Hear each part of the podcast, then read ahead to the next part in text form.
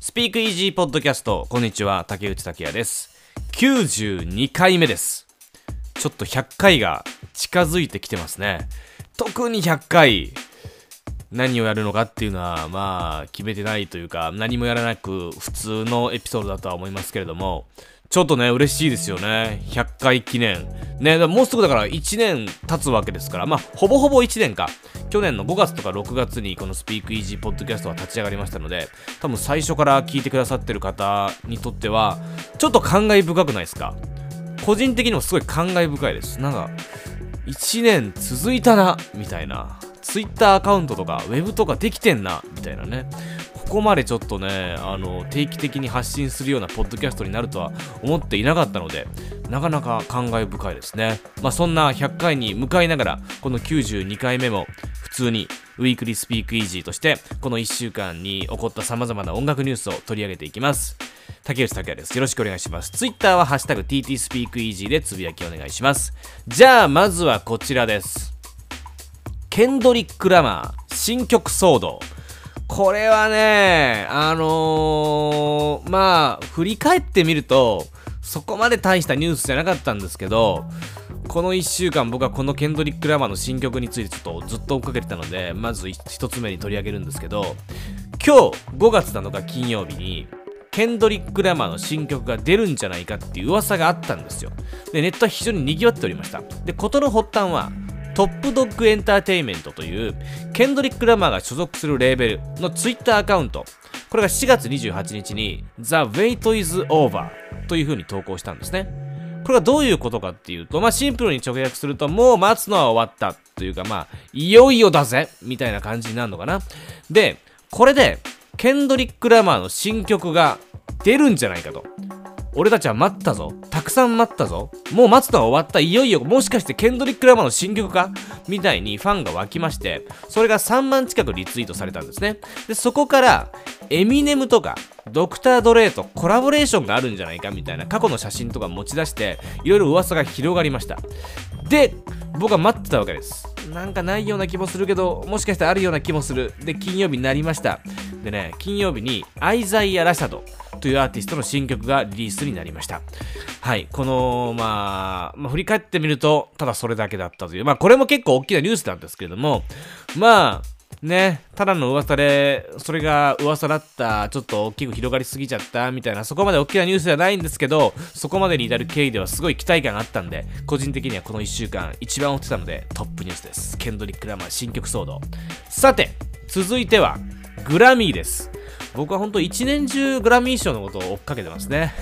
グラミー賞のね、変革が始まります。今年は、このスピークイージーポッドキャストでもグラミー予想座談会、フェスティバルジャンキーポッドキャストの津田翔太郎さん、FM802DJ バンドサイカさん、そしてサブウェイデイドリームのかなちゃん、この3人を招いていろいろ座談会をしました。で、僕フェスティバルジャンキーポッドキャストに行っていろいろ今年のグラミーのお話とかもしまして、で、まあ、今年っていうのはグラミー批判が例年にも増して多かった年で、選考基準が曖昧だとかこんなにセールスも良くて音楽的評価の高いザ・ウィークエンドのアルバムがなぜノミネートされていないんだとかそしてそんな話をしている中でザ・ウィークエンドグラミー賞これから永久ボイコットします。私は作品を提出しません。っていうようなニュースとかね。うんまあいろいろありました。でまあそんな中特に批判されていたのはそのノミネートっていうのを決める匿名の投票委員会の存在なんですが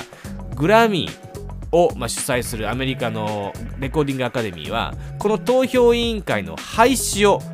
決定しました。いやーこれはねかなり大きな変化ですよ。まあ世論を受けて今年の批判を受けてだと思います。でまあ今までずっと続いてきたこの委員会の撤廃を発表。あと加えてグラミーはラテンのカテゴリーを5つ増やすことも決定しました。ラテンミュージックはね本当に盛り上がりを見せていて、えー、で、まあそのラテンミュージックの取り扱いっていうのは少ないんじゃないかって声もありましたが、これを受けてなのか、ラテンのカテゴリーを5つ増やすことを決定。で、これは、ポップ、ロック、ラップ、カントリー、こういったジャンルが4つしかないんですね、カテゴリーが。それよりも多くなるということなので、かなりの変革になります。ちなみに、R&B とかジャズとかが、えー、5つ、カテ5つあの賞があるカテゴリーになるので、まあ、それに並ぶということになりますね。で気になるのはそういうグラミーの変革を受けてザ・ウィークエンドはどうするのかっていうことなんですがこのニュースを受けるもザ・ウィークエンドはボイコットし続けます。作品を提出しない意思を変更せずのようですね。ただあのこの変化についてはポジティブな反応を示しているようでまあ大きな一歩というふうに受け止めているようです。という感じで、グラミー賞もね、今週もありましたけど、まあ次はね、ちょっとアワードつながりですけど、まあ次はブリットアワーズなんですよね。ブリットアワーズ。ずーっとこのスピークイージーポッドキャストではいろんなニュースを追いかけてきましたが、いよいよ開催です。現地時間5月11日にこのブリットアワーズが開催ということで、いよいよ来週です。ブリットアウォーズはね、復習会というか、ゲストを招いてこう感想を言い合うためのエピソードも配信予定なので、これ楽しみにしておいてください。で、このブリットアウォーズの授賞式の中でパフォーマンスをするアーティストも続々には続々と発表になっていて、オープニングが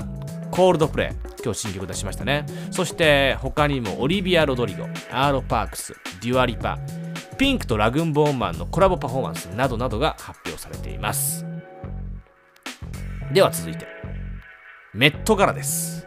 これもね、まあ、音楽というか、ポップカルチャーの中で取り扱うっていう感じなんですけど、ファッションの祭典ですね。毎年5月に開催されるファッションの祭典、メットガラ。これ毎年5月の第1月曜日に開催されるんですが、今年は新型コロナウイルスの影響で9月の開催が決定していて、で、このメットガラの共同ホストにビリー・アイリッシュが選ばれています。えー、まあ、音楽的ニュースっていうとこでピックアップかな。あと嬉しいのは日本からのアイコン、大坂なおみ選手もこの共同ホストに選ばれています。